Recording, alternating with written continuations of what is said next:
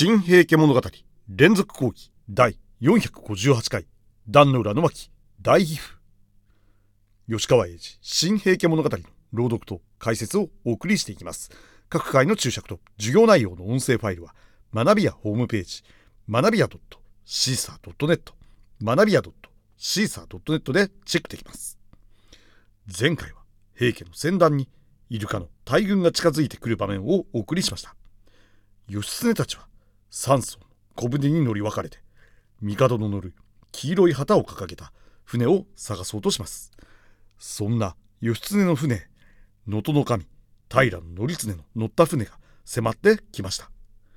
義経方の東国武者たちは次々と頼経の乗る小舟に乗り移り挑みました。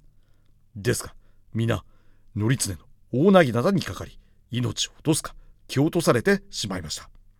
そして今度は頼経の方が義経の乗る小舟へ移ろうとした時義経はひらりと他の船へと移りました。それでは本文を見ていきます。折から源氏の朝廷も無数に寄っていた。義経はその幾層かを飛んで頼経の切っ先を避けた。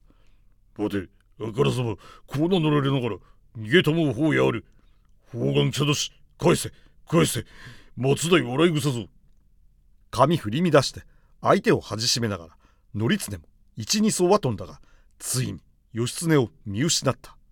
そして身は東国勢の獣医のうちにあるのを知って「む無念」とひっつかんでいた一人の武者を銅と牛尾のうちへ蹴放した。秋の大量実康の子太郎実光とその弟の次郎とが同時に彼の両脇から組みついた。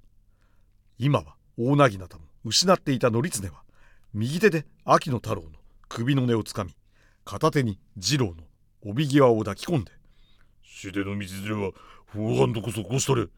なんじらの友は不足なれどいで連れゆかん。やや敵も消え味方も見よ。こ大乗入道殿のおい能登の神頼経少年26今よ実さらばぞ。言い終わるまで二人の体をひっつるしたまま金剛力で踏みこらえていた。そしてダダダと二歩三歩もみ歩いたかと思うと船べりを蹴ってそれなり海中へドッと踊り込んでしまった。滝のような飛沫が立ちそれは一瞬の水泡と消し去った。それなり頼経も秋の兄弟も浮いては来ない。ちょうどまた潮時刻も清流の急を再生にしてい夕迫る。海峡のうちは人の作る阿鼻教官の嵐のほか。別に海水の異様な底なりをも抱えて世の春もよそに豪の大皮膚を奏でていた。湧き水だ。敵にかばうな。ただ行け。ただ探せ。木端の船を。義経はしきりに叫ぶ。焦るまいとしても焦らずにいられない。日は傾きかけている。もしくれなばと間のない夜が怖かった。このまま夜に入ったら手の施しようもないと思う。能登の神の声も彼は背にして恥じなかった。それからも上総の五郎病へ忠光と名乗る敵の兵戦また悪七病へ過激をぞと叫びつつ追っかけてくる兵戦にも悩まされた。けれど義経は「弁慶塞げ大八郎当たれ!」他の船勢にしんがりさせおよそ振り向きもしなかった。そして幾度か船も乗り換え乗り換え桜間之助渡辺睦宇戸の隼人之助佐藤忠信など67人に囲まれて優勝の九といよいよ恋修羅の影を分けてひたすらその一目標を尋ねていた。さて義経らが小舟で去った後その乗船を預けられていた。伊勢の三郎らは義経の後続いてきた途中に火事の自由を失っている平家の巨船が漂っているのを発見しますそれは平家の総領である宗盛の乗る船でした伊勢の三郎ら東国武者がその巨船に乗り込むと宗盛の目のとこ飛騨の城を病へ影常が立ちふさがりましたが影常は続いて乗り込んできた堀の弥太郎近常の矢に倒れてしまいました。それでは再び本文を見ていきます。平家の蔵の神信元兵部の醤油正明なども生け取られ縄目となって乱利な役図や盾と一緒に転ばされていた。まだ二十歳に過ぎない金立ちサバの神雪森は切り死にした。その様を目の当たりにして同じ船にいた。門脇中納言則盛は思わず目を覆っていた。我が子則常も今はこう果てたに違いないと思う。彼は時に57歳。あまりに兄清盛の意に甘え羽化と人生の大半を公家並みに過ごしてき勇猛も才略もない自分をよく知っている。そう知りながらついこの則常の言うとその主戦説に惹かれついにここまで来てしまった。身の凡庸さを一人密かに残機している姿であった。その自分の見え彼はすでに手ずから怒りのついた大綱を巻き絡め船べりから海を覗いていた。真っ青な波の底に瞬間誰かの顔が見えた気がした。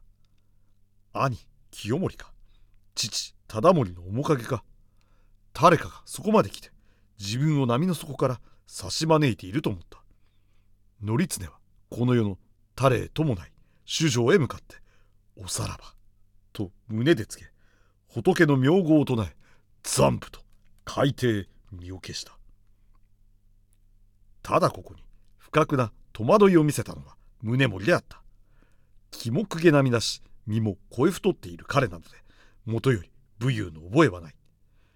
一子右衛門の神と共に乱戦の響きを耳に船屋形の影にわないていた。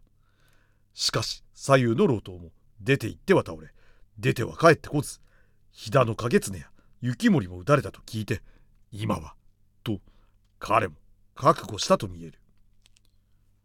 船べりへ走りで我が子と一つに海へ身を投げようとした。けれどなお彼はそこでもためらいを見せうろうろしていた。すると何かわめきざま走り寄ってきた一武者がいきなり宗盛を海へ突き落とした。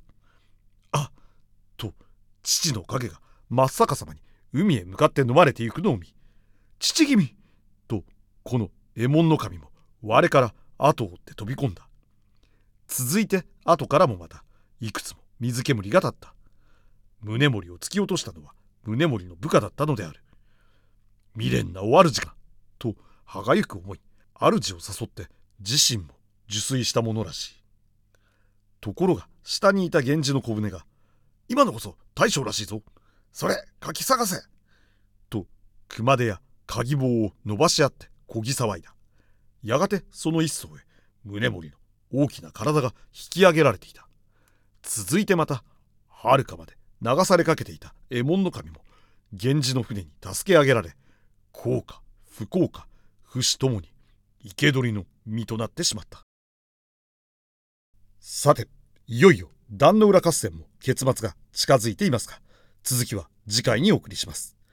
本日の授業はここまでになります。